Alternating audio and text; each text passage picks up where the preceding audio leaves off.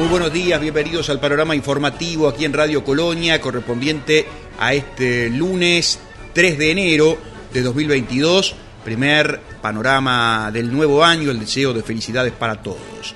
El tiempo en esta jornada cubierto a nuboso, no se descartan algunas precipitaciones aisladas en la jornada de hoy. La máxima será de 33 grados, la mínima 18 en Colonia del Sacramento. En Capital Federal, por su parte, cielo algo nuboso. La temperatura máxima para hoy será de 34 grados, la mínima de 20. El presidente de la Asociación Turística de Colonia realizó una evaluación y se cree que desde el próximo fin de semana mejore los números de visitantes. Hemos ampliado aquí en Radio Colonia sobre la cantidad de personas que han llegado al puerto de Colonia, el movimiento comercial que existe y las expectativas.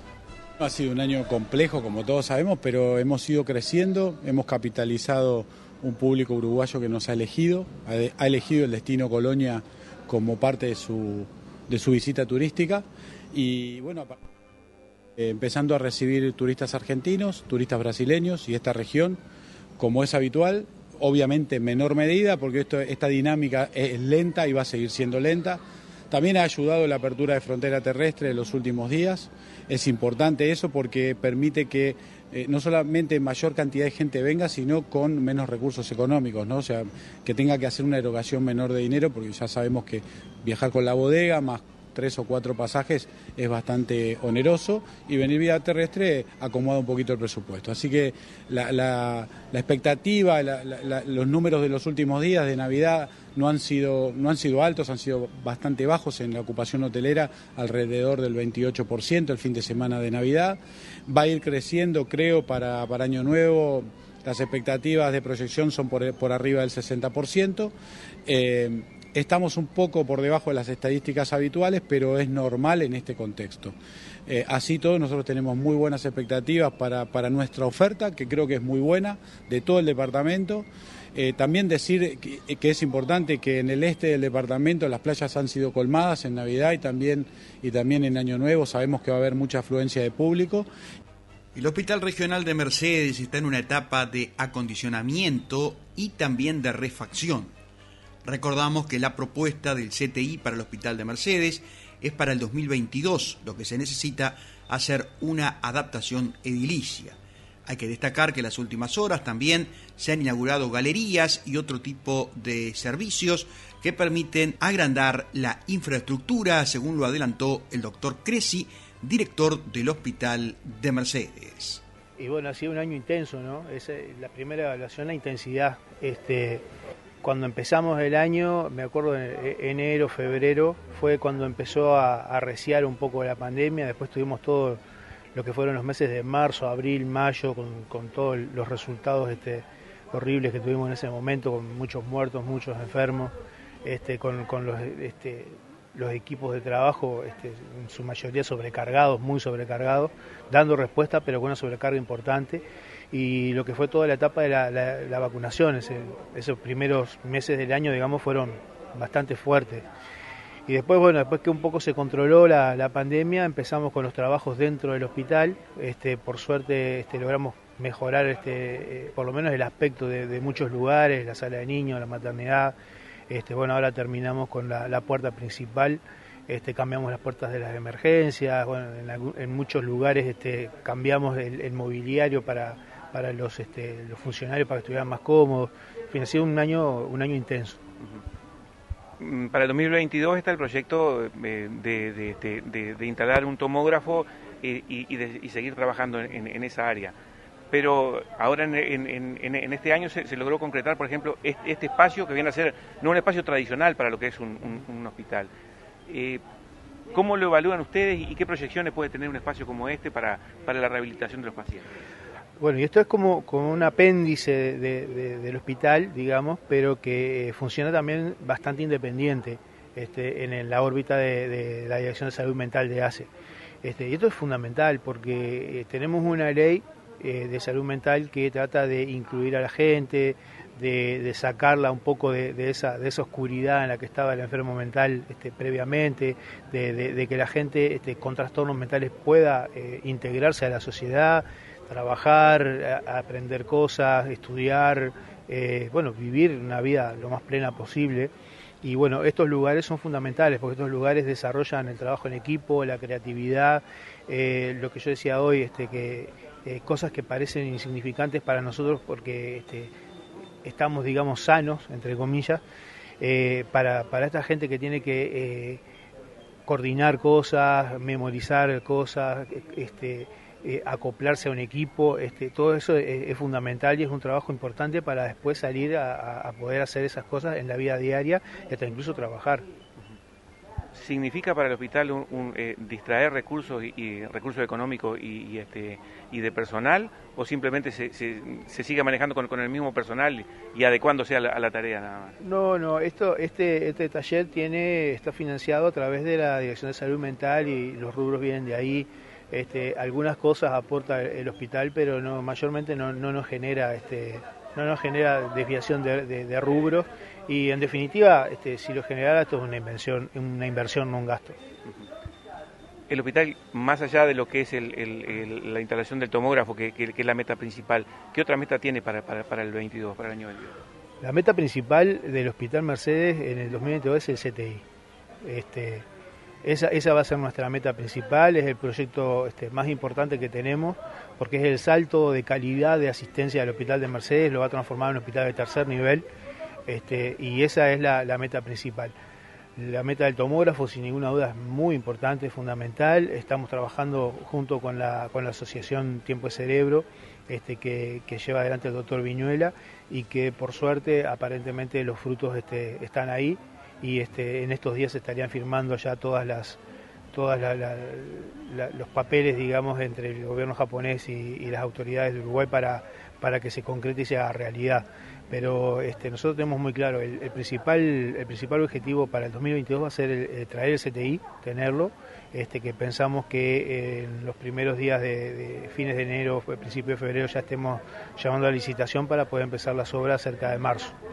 Milagro Costabel retornó hace pocos días desde Estados Unidos tras el receso de vacaciones, luego de cursar el primer semestre en la Universidad de Harvard. En esta oportunidad, Milagros contó cómo fue la experiencia y la adaptación a un nuevo país, a otras costumbres, a nuevos arraigos y a una exigencia académica mayor. Y también habló sobre su futuro para el 2022. Fue inesperado. fue muy inesperada. Yo no, no, cuando yo quedé, eh, digo, yo había postulado, pero como, como quien postula que, que, que juega la lotería, ¿no? Que vos jugás y sabes que las posibilidades de quedar son mínimas, o sea, mínimas, mínimas. Y lo haces porque está. En mi caso no, no perdía nada. Eh, y cuando quedé, me acuerdo que el otro día, eh, como que se viralizó todo. De, de golpe yo pasé de ser yo y la gente me conocía y me decía, ay, ¿qué haces en Harvard? Y yo tipo, ¿por qué la gente sabe todo esto? Y de repente apareció Mildred en mi casa y yo dije, wow, bueno. No, fue todo muy de golpe, fue muy intenso y, y yo creo que eso, la palabra para definirlo fue inesperado, porque no, jamás, nunca, de hecho hoy mismo hoy lo pienso y digo, fa, no estoy, Yo llegué en agosto de, y, y al principio me, me, costó un poco porque fue, fue un cambio muy grande. Fue de repente pasas de estar en tu colonia a un lugar que tiene mucha gente porque la ciudad es bastante más grande que Colonia, definitivamente. Y vivís con gente, o sea, las 24 horas. Eh, yo vivo en un, en un cuarto, tengo una, como una especie de... Hay una residencia y tengo un, dentro de la residencia hay como apartamentitos eh, el mío tiene como una sala como, como, un comedor, con una sala común con sillas y, escritorio, un escritorio y, tiene cuatro cuartos, somos seis. Entonces, claro, o sea, vos llegas ahí y, en mi caso particular, la mayor parte de mis compañías de cuartos son americanas y de una cultura súper distinta a la mía, eh, en general, o sea, en religión, en, en todo. Y claro, entonces yo decía, wow, o sea, esto está, está difícil. Pero nada, después al principio me costó. Mi madre, yo me mudé al campus y mi madre se fue a los dos días porque se, se quedó días antes, eh, no habíamos quedado para conocer el campus y eso, pero se, fue a los dos días que yo me mudé. Y cuando mamá se fue, yo dije, ¿por qué hice esto? No? O sea, estoy sola acá en este país que no, no, conozco nada, no, entiendo nada. Pero todas las semanas ya me empecé a. como que empecé a caer un poco más y, y a conocer gente, a tener amigos y salir. Digo, y, y así te vas haciendo, ¿no? Y, y los profesores son. es muy loco porque. eh, de repente estás con un profesor y te das cuenta que no sé, que una, una charla TED. Me pasó eso y yo dije. bueno, o te pasa que, no sé, lo buscas a uno en, en YouTube y tienes videos con millones de vistas. Y decís, pero. digo, de vuelta es intenso. Digo, yo, por ejemplo, hay una clase que tenía solamente a la semana 200 páginas por, o sea, para leer. Y había que leerlas porque tenés dos clases, tipo dos como clases grandes. Y tenés como una clase más chiquita que te. que es como una discusión. Y si no leíste, no, o sea, te va a ir muy mal. Entonces, cada semana, por ejemplo, para esa clase eran 200 páginas para leer. Y yo, por eso son cuatro clases, en mi caso. Eh, y, y tenés eso, o sea, por cada clase, esta en particular, fue mi último examen fue de tres horas y media a cuatro. Y sí, no, ese, ya ya te digo, es muy sorprendente para mí, porque digo, vos, yo, yo lo que hago lo hago, ¿no? Por, por, o sea, o sea, por, por mi vida, ¿no? Por mí. Eh, y, y lo disfruto un montón y, y me encanta compartirlo porque, no sé, siento que es como que está divertido. Eh, pero jamás espero nada, ¿no? Eh, yo, yo comparto lo que me pasa y comparto mis, mis, o sea, mis vivencias porque me, me divierte a mí. Entonces es como muy loco ver que la gente te tome lo que haces de cierta forma. Eh, y, y más que nada el, el pueblo uruguayo que digo que, no sé, me, parece súper lindo. No, a ver, ahora estoy eligiendo cursos para el semestre que viene. Ya me vuelvo en... Si no, a ver si no pasa nada con la pandemia, que está media complicada ya. Eh, me vuelvo en enero, el 20 y algo. Eh, y elegir cursos ahora es importante y después también este, estoy viendo pasantías. Tengo planes de verano, o sea, ya estoy como planeando mi, verano, con verano me refiero a eh, junio, julio, eh, agosto. Ya lo estoy planeando. Con, quiero estudiar en el extranjero. O sea, todo depende de la pandemia, en realidad. Eh, pero tengo planes así. Eh, eso es como a corto plazo, plazo y a largo plazo, terminar la carrera. Desde la Cámara Gastronómica de Colonia se ha notado un gran incremento de comensales extranjeros desde noviembre y se espera que mejore aún más en estos últimos días. Hay que destacar que Nicolás Martínez, presidente de la Cámara Gastronómica de Colonia, hizo una evaluación del año y de lo que se espera. Fue de menos a más el año. Eh, la temporada pasada eh, fue muy jodida, de verdad. Y en mayo, por allá por mayo, empezó a levantar un poquito, bajaron los casos, la gente se empezó a vacunar. Y eso quería decir que también que el turismo interno nos ayudó muchísimo los primeros meses del año. Y bueno, fue la verdad que con respecto al 2020 fue bastante positiva. Bueno, a partir del primero de noviembre que se abrieron las fronteras, eh, mejoró, la verdad que sí. Y se ven muchísimos argentinos, también se ven brasileros. eh, y bueno, la gente que viene a Colonia quiere salir, quiere estar tranquilo, quiere estar en una ciudad y en un departamento como el de Colonia, así que estamos esperando más turistas. Primero, muchísimos turistas que hacía dos años que no venían, que no son turistas, que hay, hay muchos argentinos que ya eran como colonienses y que estaban desesperados de verdad por venir. Primero es saber cómo pasamos, cómo pasamos nosotros, cómo pasaron ellos. Y después en el tema de precios y eso, eh, la verdad que ellos ya saben que el peso argentino está muy devaluado, es decir, que hay una diferencia, pero que con respecto a la Argentina, a, a- a los restaurantes y eso, hay como un 50% de diferencia, pero que vale la pena venir. Bueno, eso no es a, a nivel de Cámara Gastronómica, sino a nivel país, pagando con tarjetas de créditos, tienen un 18% de descuento, que lo ven en el ticket, es decir, que es súper tangible para ellos. Y ahí hay un- una pequeña diferencia que es a favor de ellos. ¿Y los gustos? ¿Qué, qué prefieren? ¿Qué elige la gente? Bueno, en Colonia tenemos una amplia variedad de, de servicios gastronómicos y por suerte estamos trabajando todos un poquito más. En la parrilla es carne, ni hablar que sí. Pero bueno, después tenemos un montón de cosas, la verdad, ricas en Colonia para probar. Bueno, nosotros esperamos con, con buenas expectativas. Va a ser mejor que la del año pasado. Esperemos que esta nueva cepa no nos afecte tanto y bueno, y que sigan viniendo al departamento de Colonia. Esperemos tener una mejor temporada. El expresidente de la Junta Departamental de Soriano, Raúl Bruno, hizo un balance positivo en un año que consideró atípico a raíz de la pandemia. Bueno, ha sido un año dentro de lo atípico, ha sido un año positivo porque en definitiva tuvimos un poco la suerte y los cuidados suficientes como para no contagiarnos, no hubo ningún caso en, la Junta Departamental, este, se sesionó en la Casa de la Cultura, que era un ámbito mucho más importante en cuanto a, dimensiones y en cuanto a las separaciones.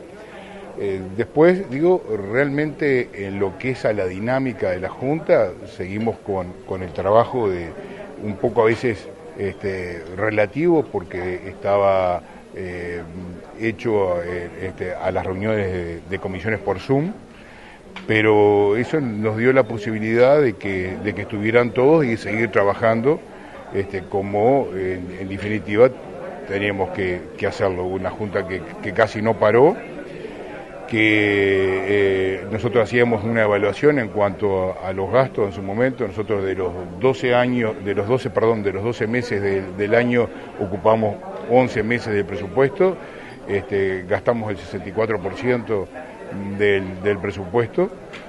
Este, en los 11 meses también en cuanto a, los gastos de publicidad este, habíamos insumido el 74% más o menos y en los gastos de, origen no clasificado este, insumimos el 40%, algo que eh, nosotros debemos y lo hemos hecho a, través del tiempo de cuidar los dineros de la gente mejor como que como cuidamos los dineros de nosotros porque es lo que pues lo que nos debemos nos debemos al ciudadano que fue el que nos puso ahí bueno está en cada edil usar la, media hora previa de los cinco minutos para plantear o poner sobre la mesa lo que crea pertinente. Es la ciudadanía la que después va a valorar con su voto en, el futuro este, cómo, cómo crea pertinente ese tipo de cosas bueno, digo, la media hora previa son cinco minutos que cualquier edil puede decir lo que crea pertinente. Creo que la libertad de expresión está plasmada en eso, ¿no? Bueno, digo, cada edil tiene que trabajar no solamente el trabajo quincenal, sino el día a día, y eso es lo que se ve reflejado a través de lo que plantea o a través de lo que percibe la ciudadanía. Parece que va más por ahí que por otro lado. Bueno, nosotros justamente dentro de nuestra presidencia se firmó el comodato con, la Intendencia Soriano para hacernos del lugar por por, por 30 años, este, para avanzar por un tema de lo, de lo que es las prioridades en cuanto a rubros y en cuanto a dinero, no se, no se puso nada, este, no se presupuestó nada, ni no lo presupuestó la Intendencia, ni tampoco la Junta, priorizando otro tipo de gastos. Eh, de aquí en más, bueno, veremos cómo podemos seguir avanzando. Creo que ya al tener el lugar es, algo muy importante y nos va a dar una posibilidad cierta en un futuro, por lo menos relativamente a mediano plazo. A mediano plazo, que, a partir de que del, año que viene o del próximo, que por, lo menos que, haya un planteamiento inicial. Y bueno, pero habrá que ver cómo podemos llegar a disponer de algunos dineros para poder empezar a, a construir, que hoy por hoy no los tenemos, la Intendencia tampoco los tiene porque no se pusieron en ningún rubro. Funcionarios de la Dirección de Tránsito de la Intendencia de Colonia visitaron Florencio Sánchez, para conocer la forma directa de varias actividades desde el municipio. Se trata en algunos casos de inquietudes transmitidas por vecinos de los barrios Covicarfo y Jardines del Remanso, desde donde se ha reclamado la colocación de reductores de velocidad, mejoras en la señalítica y otras acciones en sentido de mejorar la seguridad en el tránsito, fundamentalmente para el cruce de la ruta. Al término de la reunión del el pasado lunes del Consejo Municipal de Florencio Sánchez, la alcaldesa Angie Figueredo y el concejal Pedro Burgos se refirieron al tema adelantando que se evalúa el posible flechado de las calles Artigas, desde Enrique Dejen hasta Varela en dirección oeste, Varela de sur a norte, desde 18 de julio hasta calle Colonia, y calle Artigas desde la esquina con Varela hasta Enrique Dejen en dirección al oeste. Sí, este, el 23 de, diciembre sobre el mediodía estuvo el, el subdirector de tránsito y bueno, estuvimos charlando ese tema y sigue la disyuntiva de, ellos dicen que pertenece también a, Vialidad porque la ruta la hicieron este, una empresa contratada por, por Vialidad, por el Ministerio de Transporte y que bueno que, al tener un buen relacionamiento con Lima que es el, regional de vialidad que les autoriza en esa calle Colonia hacer una intervención y bueno, está, en base a eso, este, no era lo que, está lo que habíamos hablado en principio ahí con Lima, pero bueno. Este, claro, porque desde el ministerio dicen que es la intendencia. La, el ministerio, este Lema nos había dicho que, que era de la Intendencia el, el, tramo desde Ruta 2 y 12 hasta el 108, ahí por lo que sería calle Colón. Este, pero está, eh, quedamos en que iban a hacer al final una tipo una meseta ahí, este, enfrente a la escuela 93 donde está la cebra ahí, el cruce peatonal, ya hacer cebra, hacer la meseta para tipo reductor de velocidad y eso. Pero lleva una intervención importante porque habría que hacerlo en dos etapas porque tiene una base de hormigón con un con un relleno y con una carpeta Buena arriba sintonía FM. que este, implicaría más o menos unos 20 días por cada tramo, digo, este, que es medio, también esa solución es medio, en esta época es complicado por el tema de, de la afluencia de tránsito, ¿no? no solo de la parte de camiones, sino del turismo, que bueno, este, entonces digo, quedará para, para hacerlo en marzo, por ahí, más o menos. Y después lo otro que se había planteado también acá la, comisión de, de, vecinos de acá de Covitrafio y eso que era el tema de las cebras, este, nos informaron que cebras en lo que es ruta como que tampoco no está muy aconsejable el tema ese. Así que estamos, de todos los trámites que hicimos, digo, con tanto con, este, con tránsito como con vialidad, como que quedamos ahí stand-by porque no, no hay, unos nos contestan que no tienen este, todavía el, eh, la aprobación del presupuesto en el caso de vialidad y bueno, está ahí con Buena tránsito, quedamos en ese tema de que, bueno, que a pesar de que tenemos la cartelería que nos brindó vialidad y que tenemos este, la disposición de hacerlo y que habíamos proyectado también en una parte del, del POA con, este, con la UPP, eh, está, no, no, no quedó más que en eso de, de, bueno, está de esta obra importante que sería en frente a la Escuela 93. Y eh, ha surgido la, la posibilidad también de flechado de algunas calles. ¿Eso surge de la Intendencia? ¿Qué calles serían? Sí, ellos nos eh, trajeron, es- hicieron un estudio en el que ven positivo el flechado de calle 18 de julio, Artigas y José Pedro Varela. Son tramos, ¿no? A flechar, eh, por la disposición que ellos nos, nos dan, sería 18 de julio desde Dejen a José Pedro Varela. José Pedro Varela se subiría hasta la hasta ruta Buena sintonía hasta la ruta y calle Colonia. Y Artigas sería desde la esquina de la escuela 93 hacia Dejen, hasta Dejen. Estoy buscando dar mayor seguridad a la salida y entrada del barrio Jardines, pero también al tema de- del tránsito eh, frente a la escuela. ¿no? Sí, se daría seguridad para, para ambas partes. El Instituto Nacional de Alimentación rediseñó el programa de asistencia para personas celíacas en situación de vulnerabilidad para brindar una canasta más completa. La canasta ahora tendrá 11 productos, de los cuales 6 son específicos para celíacos y comenzará a ser distribuida esta semana. Quienes ya tienen el beneficio no deben hacer el trámite nuevamente. Podrán ingresar al programa todas las personas que presenten certificado de gastroenterólogo que especifique la enfermedad celíaca y que pertenezcan a un hogar en condiciones de vulnerabilidad económica. Hace unos meses la legisladora colorada por Colonia, Nivia Reich, había planteado la necesidad de reducir los impuestos a los alimentos que consumen pacientes diabéticos y celíacos, quienes deben hacer frente a una alimentación más costosa que la normal. Además, había hecho un planteo específico de aumentar la cantidad de productos para celíacos que se incluyeran en las canastas de Linda. Bueno, tenemos una muy buena noticia y es que el ministro de Desarrollo Social, Martín Lema, respondió favorablemente a un pedido que le habíamos formulado con respecto a que las canastas de los pacientes celíacos tendrían que incremen- incrementarse tanto en la cantidad de los productos como en la calidad de los mismos. Y bueno, este pedido se lo fundamentamos, nos reunimos con él, le explicamos el, el porqué del pedido, bueno, eh, estudiamos en conjunto este tema y en estos días firmó una resolución por el cual el INDA va a disponer una mayor cantidad de productos, se pasa a tener 11 productos, de los cuales son 6 productos específicos, son productos que realmente tienen un, valor elevado y que muchas veces no son fáciles de conseguir en todo el país. Por tanto, esto va a ser un beneficio muy grande para estos 1.700, 1.800 este, pacientes celíacos que reciben esta ayuda porque realmente viven en situación de vulnerabilidad. Y bueno, ahora tenemos que seguir trabajando también para los pacientes que no reciben la canasta y que se compran con sus recursos este, todos los alimentos porque realmente son muy caros sale cuatro veces más que los alimentos este, que contienen gluten y que comemos todos y, bueno, realmente eh, muchas veces es prohibitivo para un jubilado o un asalariado de bajo ingreso el poder seguir con el cumplimiento de la alimentación que es el equivalente a, alguien que toma una medicación, bueno, el celíaco sí o sí tiene que cumplir estrictamente con esa dieta libre de gluten.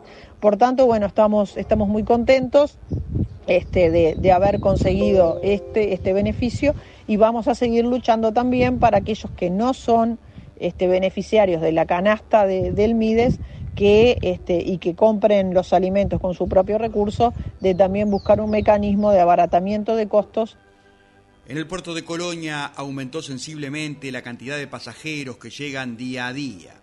Además, también es importante el flujo de automóviles. Los números han ido creciendo mes a mes, al igual que las frecuencias tanto de Buquebus como de Colonia Express. Luis Fonte, gerente administrativo del puerto de Colonia, también indicó que han aumentado los casos de COVID de personas que se realizan los test y no pueden partir a la vecina orilla pasaron de 5 o 6 frecuencias diarias, hoy tenemos 10 frecuencias.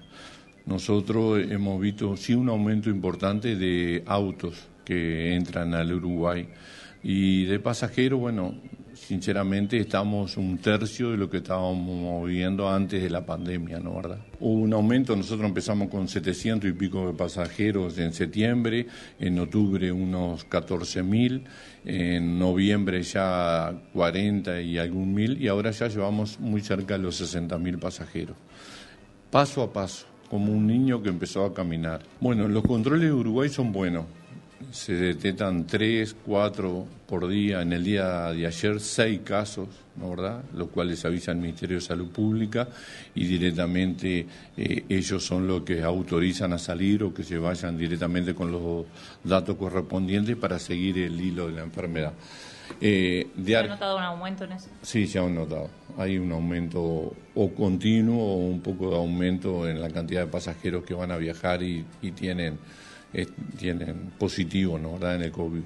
Quiere decir que están haciendo bien las cosas los dos eh, laboratorios que están trabajando en el puerto y eso. No podría decir cómo viene la Argentina, si están hechos bien o mal, pero acá en Uruguay se ve un aumento. Los que van a embarcar, sí, los que vienen a no se controlan, vienen con una documentación, la cual controla ya sea migraciones por el tema o salud pública, y bueno, ingresan al país, ¿no? Hay más uruguayos que argentinos, hay algún argentino, pero los que van a embarcar son muchos uruguayos que tienen problemas. O sea, que son contagios acá, dentro del país. Son contagios del país, sí, que vienen de distintas partes del país y, se detectan, vienen, hacen el, test correspondiente, después hacen el check-in, después pasan por migraciones y quedan en la sala de espera. Ahí demora una hora y media en informar y después va y se llama y se le avisa. Directamente el pasajero retorna de vuelta todo por todos los lugares que pasó, porque tiene que cortar la salida de migraciones, tiene que cortar el check-in y todo, y lo traemos a una sala que tenemos especial, la cual con todo estos aumentos vamos a pasar a una sala más grande, con baños y con una sala que era la sala VIP que teníamos nosotros, ahora va a ser eh, utilizada para eso. Eh, ¿Preocupa que estén aumentando los casos? Sí, preocupa. Eh, uno no conoce el tema, pero preocupa por el personal, por la gente de las compañías, lo de prefectura, migraciones, administración de puertos, de limpieza, que continuamente cada vez que se detecta, después que los pasajeros se retiran del puerto, hay que hacer una limpieza y se pone un producto que hay que esperar cuatro horas. Entonces, todas esas cosas preocupa, preocupa circular, nos preocupamos nosotros que andamos también eh, circulando por el puerto, digo, eh, tratamos que los funcionarios tengan el máximo de cuidado y estamos reiterándolo, ellos lo están haciendo bien, pero preocupa, esa es la realidad. Bueno, en las empresas privadas todavía falta muy poco personal, ya debe estar cerca del 80-85% en las empresas públicas, y ya sea, como digo, Ministerio de Agricultura y Pesca, Prefectura, Aduana, Administración de Puerto, eh, fitosanitario, eso está trabajando con todo el personal. Ya en el personal ya está estable. Nosotros tenemos también la empresa de limpieza que contratamos, los mozos cordel también están todos trabajando y la vigilancia privada también. Sí, eh, se ha notado una venta importante en los frillos según lo que nos informan ellos y según la documentación que nosotros vemos, lo cual beneficia a todos porque más personal le están tomando para que salga del seguro de paro. Hace bien y bueno, y, también las salidas de las mercaderías que vienen, pagan su provento, son despachadas por aduana y puerto. Y bueno, eso pone un poco contento que se esté tomando más gente y haya más movimiento. Comunicate con nosotros por WhatsApp. Por WhatsApp 598-092-560-565 o al 598-092-338-126. Nace una nueva manera de informarse. Noticiasargentinas.com. Todo lo que necesitas saber al instante. Noticiasargentinas.com. A un clic de la información. Los sábados, los sábados, a partir de las 18, un duende acompañará tu tarde. Un clásico de la radio. Multitemático, divertido, solidario, con grandes invitados y muy buena música. Aquí, en AM 550, llega El Duende. Guillermo Petruccelli. Blins, suministro de personal, portería, limpieza, hotelería y gastronomía. Por consultas 099-577-533 o info arroba blins.com.uy. Veo las cosas Estés donde estés, todos los días de 17 a 18 pone AM550 que tu vuelta a casa va a ser más divertida. Chilo Grandío, Manuel Vidal Iraola e Iñaki Gutiérrez te acompañan con la mejor información y otra mirada de la actualidad. Grítalo por AM 550. 550. Cuando decimos que somos una pickup de campo, queremos decir de todos los campos. Chevrolet S10, hecha para la vida real donde la vida real te encuentre. En Facebook somos arroba Radio Colonia AM550. Parque Pilar vuelve a abrir sus puertas. Vení a vivir un momento único y a disfrutar del mejor entretenimiento para todos los pilarenses. Descubrí un bosque increíble, divertite con las nuevas atracciones y recorre el espacio gastronómico. Te esperamos todos los viernes de 17 a 21 horas y los sábados y domingos de 12 a 20 horas en Avenida Doctor Honorio Porredón 2151 Villarrosa. La entrada es libre y gratuita. Podés reservarla en parquepilar.pilar.gov.ar. No te lo podés perder. Presente con futuro. Las dos orillas, de 18 a 19, con Guillermo Marconi. Por un país sin grietas y más unión. Argentina y Uruguay, separados por un río, pero juntos de corazón. Las dos orillas. De lunes a viernes, de 18 a 19 por AM550.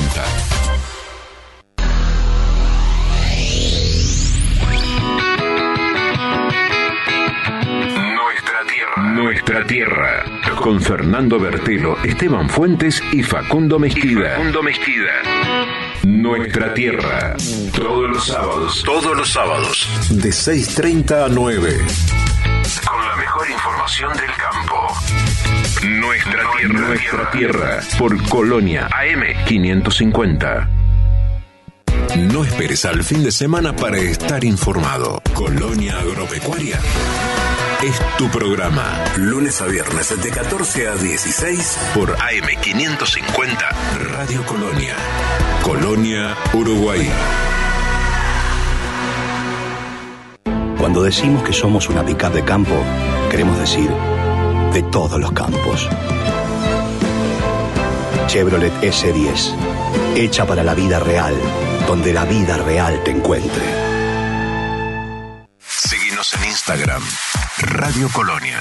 Nuevo Atom Protect, la única mascarilla que elimina coronavirus cepa delta. Vamos protegidos hacia la moda. La mejor mascarilla del mundo es de los argentinos. Atom Protect, calidad que nos cuida. Llega Marcelo, me late el corazón. ¿Cómo te va, Benedetto? ¿Cómo te va, Benedetto? Soy Marcelo Benedetto. Es el momento de no perderse de 12 a 14. ¿Cómo te va, Benedetto? ¿Cómo te va, Benedetto? De lunes a viernes, de 12 a 14, por AM550. ¿Cómo te va, los sábados de 11 a 12, Portal Agropecuario. Una mirada diferente para conocer la producción, la comercialización, la industria y los mercados de alimentos de la Argentina. Con Horacio Esteban, Portal Agropecuario, por AM550. Cuando decimos que somos una pickup de campo, queremos decir de todos los campos.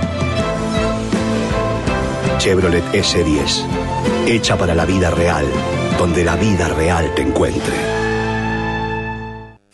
Seguimos en Twitter, Twitter. Arroba Colonia AM550. Nuestro objetivo es garantizar que todos los argentinos estemos protegidos de enfermedades prevenibles por vacunación. Synergium Biotech, Producción Nacional de Vacunas.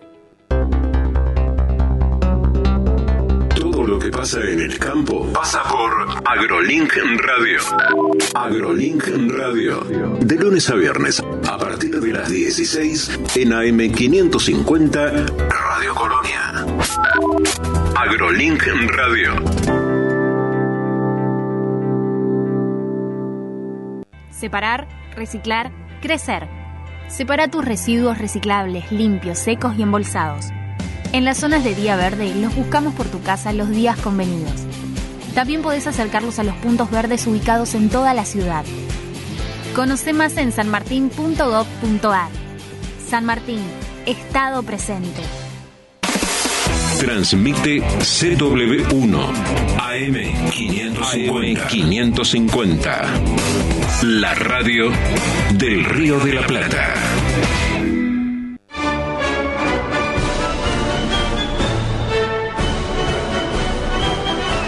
El municipio de Nueva Helvecia inauguró 16 luminarias en el Parque José Pedro Varela. El alcalde Marcelo Alonso destacó que la obra beneficiará a quienes concurran al lugar en horario nocturno y adelantó que en el mes de enero se colocarán luminarias en la zona del Parque El Retiro. Sí, exactamente. Bueno, fue como un cierre de año en sí. Después de lo que fue la rendición de cuentas, hicimos una, una apuesta eh, de fin de año allí en el Varela, que no fue solo la, iluminación de 16 luminarias LED que, que se colocaron allí, sino se había hecho el pintado y mantenimiento de todo el parque, que está muy lindo. Se habían sembrado, plantado árboles, unos 12 o 14 eh, sauces que se habían plantado, se limpiaron los sedimentos de toda la costa y se, depositó, y, se depositó en lo que es la, la playita, se hizo un segundo embalse, se reparó y reconstruyó lo que es el acceso de kayak eh, allí eh, cerca del escenario. Eh, muchas acciones que se, se hicieron para, para llegar a esta temporada estival en tiempo y forma y de forma disfrutable para todos los neolbéticos que, que hacen uso de este hermoso parque que tenemos. Quedó muy lindo entonces, por lo pronto. Sí, sí, sí, una, una iluminación nocturna muy buena, es decir, nosotros ya hacía el verano pasado ya tuvimos grandes grandes destrozos en lo que fue la luminaria y, y hasta este momento no habíamos podido cumplir. Se hizo esta adquisición y bueno, la colocación de las mismas que la verdad que engalanan este, este hermoso entorno natural que tenemos, ¿no? ¿Y las luminarias incluyeron también el Parque de Retiro?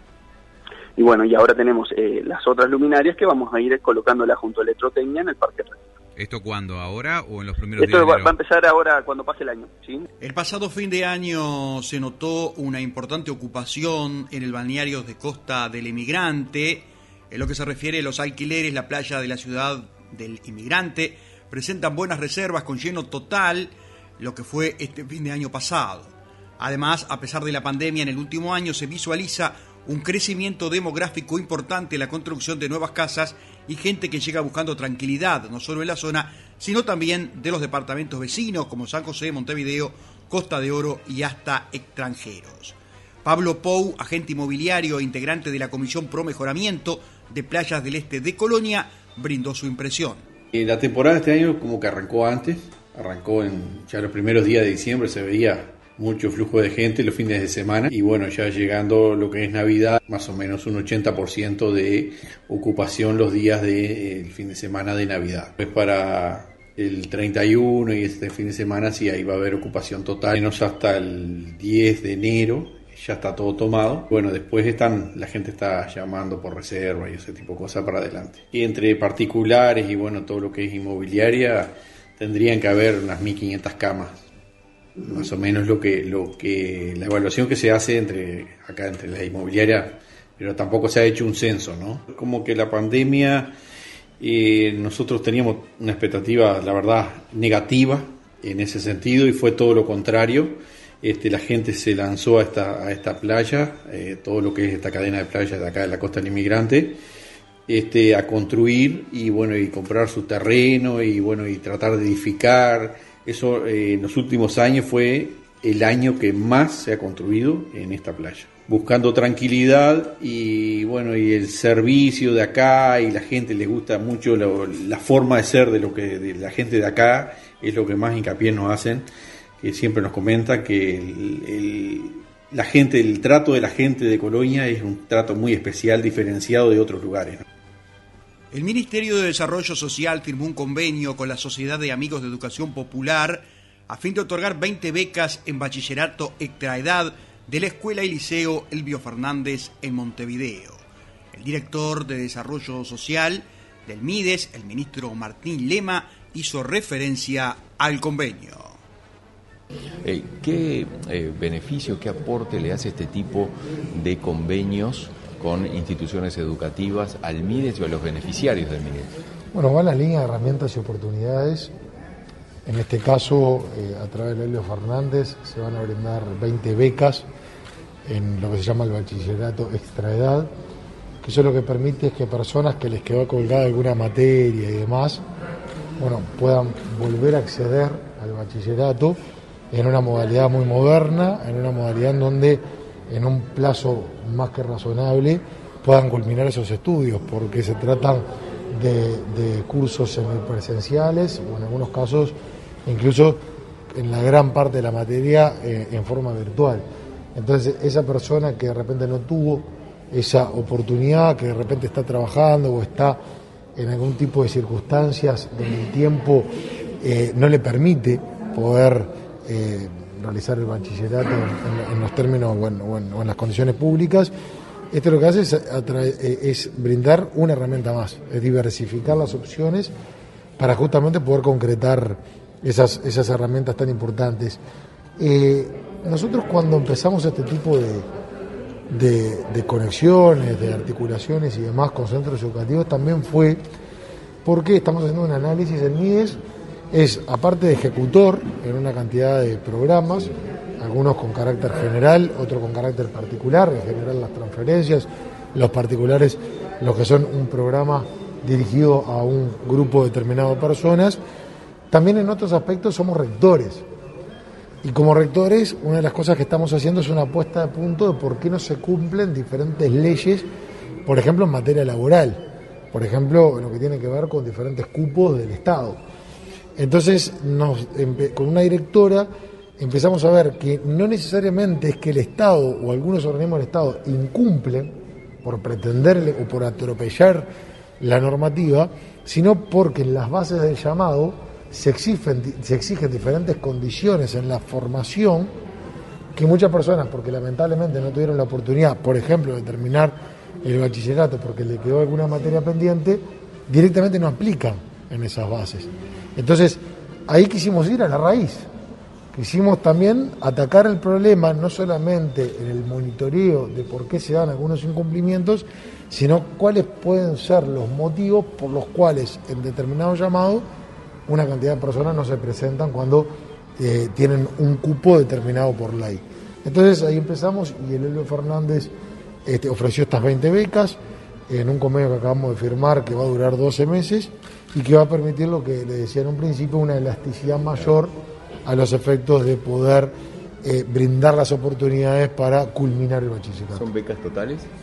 Son becas por materia, porque digo, pasa sobre todo o, o está dirigida el bachillerato extra edad a personas que por alguna materia no lograron concluirlo y volver o estar en, en- en una formación académica eh, tal como está planteada en diferentes instituciones, producto de lo que es su cotidianeidad, no le permite. Entonces, en este caso, por la semipresencialidad, por la virtualidad en otros casos y por el corto tiempo que se estaría desarrollando cada materia, eso es lo que permite que una persona que tenga una carga horaria de diferentes motivos, sea laboral, sea el cuidado de niños y demás, puedan a través de esta herramienta poder culminar esas materias y con eso el bachillerato. ¿Qué es lo que proyectan para esa? Bueno, hay un grupo de trabajo formado por personas vinculadas al Ministerio de Desarrollo Social y personas vinculadas al Ministerio del Interior. La idea no solamente en lo que va de la transición es eh, interactuar e intercambiar información y demás, porque lo importante es que estemos alineados en esto, sino también en enero, febrero y marzo también va a haber un, un diálogo permanente entre este grupo de trabajo, en donde ahora se están requiriendo una cantidad de datos, como bueno, la cantidad de personas promedio que egresan por año, la cantidad de personas que son abarcadas por la DINALI, eh, lo que es la cantidad de personas que van a estar o que vamos a contar nosotros, porque hay muchos que son eh, personas vinculadas a, la formación policial.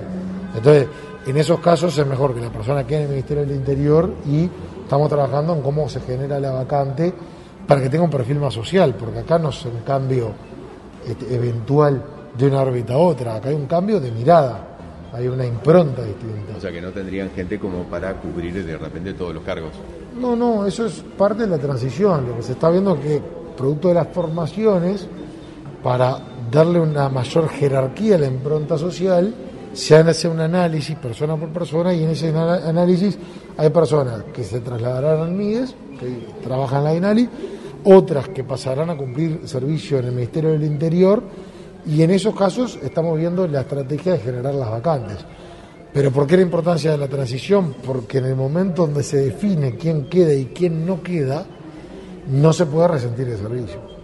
Entonces, por eso es tan importante una coordinación estrecha como la que estamos teniendo y que aspiramos a que en enero, febrero y marzo se profundice dicha articulación a los efectos de eh, poder ya eh, marcar esa impronta social de acuerdo a lo previsto cuando propusimos el cambio del artículo.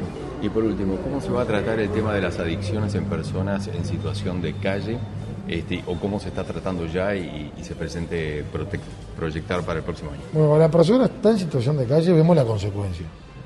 Nosotros queremos atender las causas de por qué llevó, llevaron esas causas a una persona a terminar en una situación que nadie desea. Nadie desea. A veces son problemas vinculados a adicciones, a veces problemas vinculados a la salud mental, a veces están en el lugar incorrecto en el momento incorrecto. En lo que tiene que ver con adicciones, que sabemos que es uno de los principales problemas, estamos trabajando en la conformación de centros diurnos, dos con ACE y uno con la Junta Nacional de Drogas, sin perjuicio que en los tres vamos a estar en coordinación permanente interinstitucional. Ahí lo que buscamos son dos cosas, el resguardo, que es la consecuencia, y atender las causas, que muchas veces son las adicciones. Entonces, estamos dándole eh, eh, pasos este, de mucha celeridad, en donde aspiramos al primer trime- trimestre del año 2022 ya poder disponer de estos centros, o por lo menos ya alguno de ellos, a los efectos de poder ir monitoreando eh, los tratamientos y los resultados que produce una iniciativa de esta característica. Básicamente Montevideo. En principio sí, pero por un tema de. acá no- nunca nos apuntamos la posibilidad de nada. Hay una realidad que la mayor cantidad de personas se ubican en Montevideo. Entonces, en realidad sería, desde el punto de vista logístico, no tendría mucha, mucha, mucho criterio de entrada por un lugar en el interior del país. No quiere decir descuidar todo lo contrario, sino aprovechar al máximo y sobre todo concentrarse en lugares donde la situación es más compleja. La eh, asistencia a esos lugares sería voluntaria, se va a incentivar, se va a buscar a trabajar con eso. Bueno, los parámetros se definen entre los equipos eh, porque aparte no podemos ahorrar, ahí no podemos ahorrar. O sea, nosotros una vez que una persona está vinculada a una adicción y a su vez está en situación de calle, nosotros este esfuerzo tenemos que hacerlo rendir al máximo y hay que hacer una cantidad de valoraciones. Valoraciones de los equipos técnicos, valoraciones que tengan que ver con entrevistas a la persona, valoraciones de consulta permanente a psicólogos y especialistas, ya sea de ACE y la Junta Nacional de Drogas. Por tanto, justamente estamos en la etapa de eh, bueno, depurar los detalles finales a los efectos de poder concretar estos centros. El ministro del Interior, Luis Alberto Heber, realizó el lanzamiento del operativo Verano Azul en Montevideo y dialogó con la prensa acerca de varios temas de interés, entre ellos los operativos que se realizaron durante Navidad y fin de año y la preocupación por la cantidad de muertes violentas que se registraron al culminar el pasado año 2021. Este, hoy estamos en esta mañana lanzando este apoyo, este refuerzo de la presencia policial en Montevideo en el marco del verano azul. Esto significa 70 oficiales más, más 440 y pico de agentes. No todos son nuevos agentes, hay parte que esto es cubierto por horas extras, de 8 horas pasamos a 12 horas, pero Montevideo ya en los egresos que tuvimos, tanto de oficiales como de agentes, va a contar con más de 220 eh, policías nuevos, eso sí, nuevos, nuevos, que van a estar patrullando y que van a generar mayor presencia policial en distintos barrios de Montevideo. Y esto nos da más en las horas extras, ¿no? O sea que estamos hablando de entre 70 oficiales y 447 eh, agentes que por distintas modalidades van a estar más presentes en Montevideo, cuidando el verano azul, cuidando la población, naturalmente para poder dar mayor nivel de seguridad y prevención en los delitos lo que nos alegra, vamos a estar hoy de tarde en Canelones, ya estuvimos en Maldonado y en Rocha, y en San José me falta Colonia nomás. ¿Se va a instrumentar en otros departamentos este verano?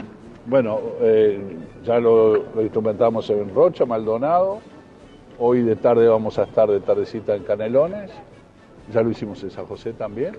Me falta Colonia, ir allá a alargar este, el verano azul, pero es una presencia menor a lo que eh, se, usualmente se hace en estos departamentos donde se concentra el turismo. ¿no? Sí, sí, sí, claro que preocupa. ¿Cómo no va a preocupar? Una fiesta navideña, siete homicidios, es algo que a mí me llamó y me desveló. Este, el tema está de los siete hay cuatro ya aclarados, hay tres que todavía estamos en investigación. Y hay uno de ellos de la banda, otros son problemas y riñas familiares que uno no puede prever que terminen asesinándose entre parientes o por la disputa de un perro.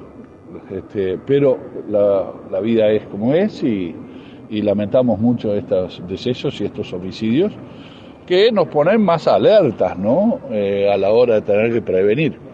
Con, el, eh, con el, la, la aclaración de que es muy difícil prevenir un asesinato en estas cosas por el tema de, de las muertes, las dos muertes de bandas, puede generar represalias, que espero que, que, no los haya, pero bueno, a nosotros nos preocupa mucho y vamos a aumentar la presencia policial en ese Están advertidos un poco igual del tema, ¿no, Heber? Porque en los últimos 20 años siempre pasa lo mismo, en esta época del año cuando hay más homicidios, incluso los titulares de los diarios a la altura del 20 de enero ya están hablando de una cantidad enorme de, de fallecidos por este tipo de causas, ¿no? Sí, tenemos problemas a fin de año en las convivencias producto de las fiestas, no sé cuál es la razón, quizás alguien que sepa más pueda darla, y en los penales también. En los enfrentamientos por producto del hacinamiento recrudece y nos preocupa mucho. ¿La droga?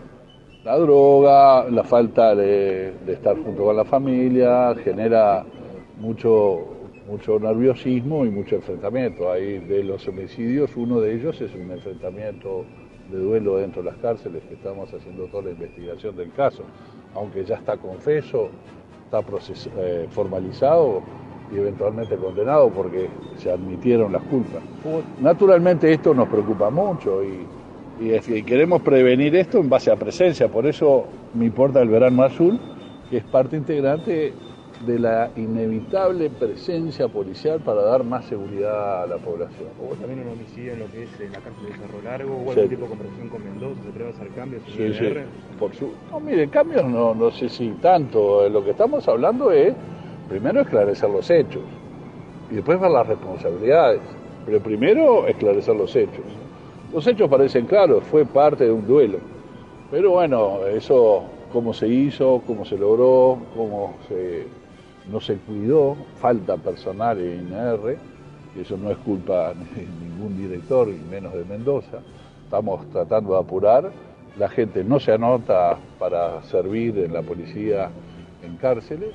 Lamentablemente, tuvimos, perdimos mucho tiempo buscando aquí en Montevideo Canelones para que no tuviera que trasladarse mucha gente policial a la frontera, pero no se llenaron las vacantes del INR aquí en la zona metropolitana. Entonces tuvimos que ir a solicitar ingresos en los departamentos de Artigas, Rivera, Cerro Largo, y ahí podemos llenar, no sé si todas las vacantes, pero si no se tienen las vacantes llenas, ya no estoy pidiendo más.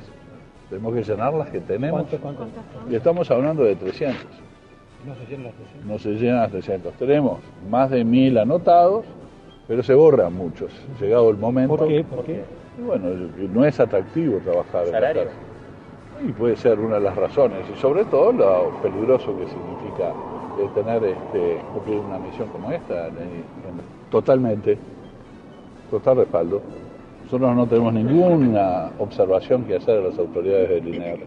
Lo que sí decimos es que tenemos que ir mirando los casos, cómo se dan, y si existe responsabilidades o no, de los directores de cada unidad, en donde permitimos o tratamos de que la vía del diálogo, de conversar con, con las personas privadas de libertad, sea un elemento disuasorio de eh, la relación con, de, de ellos y sus familias, ¿no? que genera a veces muchos inconvenientes en esta fecha. ¿Qué, puede hacer- qué se puede hacer desde el ministerio para intentar llenar es- esas vacantes que Bueno, hasta la- el momento ah, un aumento de- de- del salario, otros beneficios? Bueno, primero este, vamos a terminar esta tanda que ya hicimos un llamado en la frontera donde se apuntaron, pero se nos vienen borrando mucha gente. Entonces esperemos llenar las casi 300 vacantes que tenemos disponibles. Si fracasamos en ese intento, hay 1.200 anotados, pero todos los días vemos que se nos van yendo porque aparecen otras oportunidades de trabajo mejor que trabajar en la policía y sobre todo en los centros penitenciarios. Entonces queremos terminar ese proceso para saber si tenemos que tomar otro tipo de incentivos como para alentar la posibilidad de poder tener la gente que precisamos en los penales. ¿Cuándo serían efectivos estos puestos y para dónde estarían dirigidos principalmente? Bueno, eh, están, eh, los efectivos estarían entre febrero y marzo. Tendríamos ya el personal con el curso hecho como para poder ingresar a, a los penales. Eh, ¿Dónde estarían? Bueno, concentradamente va a estar en el Concar, en Canelones, eh, en Salto, en Libertad. Son los lugares en donde nosotros tenemos hacinamiento y donde se produce mayor nivel de enfrentamiento con las personas privadas de libertad. Es muy difícil este, hacer un análisis de estos siete homicidios porque la violencia que se da intrafamiliar que termina en una discusión o un reproche entre un sobrino y un tío es muy difícil dentro de, la- de una casa que nosotros podamos prever. Lo que sí tenemos que prever lo que pueden ser futuros enfrentamientos producto de las venganzas, las vendetas entre bandas. Y eso sí nos preocupa porque muere mucha gente inocente, no solamente por que se matan entre ellos, que es preocupante, sino que también mata gente inocente. Hay un homicidio en Peñarol que no lo entendemos, estamos tratando de hacer una investigación a fondo y realmente es una persona que estaba caminando por la calle y no tenemos móvil, no tenemos una explicación. Y esos son los que a nosotros nos preocupan, no aquellos que sabemos que son parte integrante de la modus operandi de las bandas, sino aquellos que existen sin un móvil aparente o sin una razón aparente.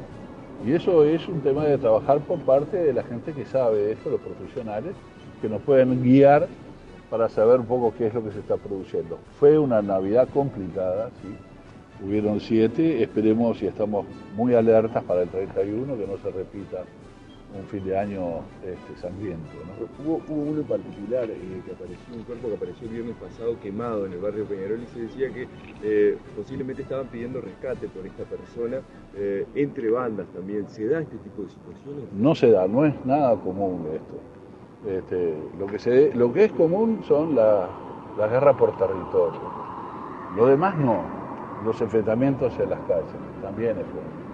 Se ha aclarado la situación en Rocha, se ha aclarado la situación en Cerro Largo, se ha aclarado los, los, hechos que se vienen dando, eh, los homicidios intrafamiliares, porque hay... Final para este panorama informativo correspondiente al lunes. Recordamos la temperatura máxima para hoy 34, mínima 20. Mañana martes 20 de máxima, 32 de mínima en Capital Federal. En Colonia del Sacramento la máxima para hoy 33, igual que para mañana. Ya mañana estará nuboso con algunos periodos de cubierto, principalmente en la tarde-noche.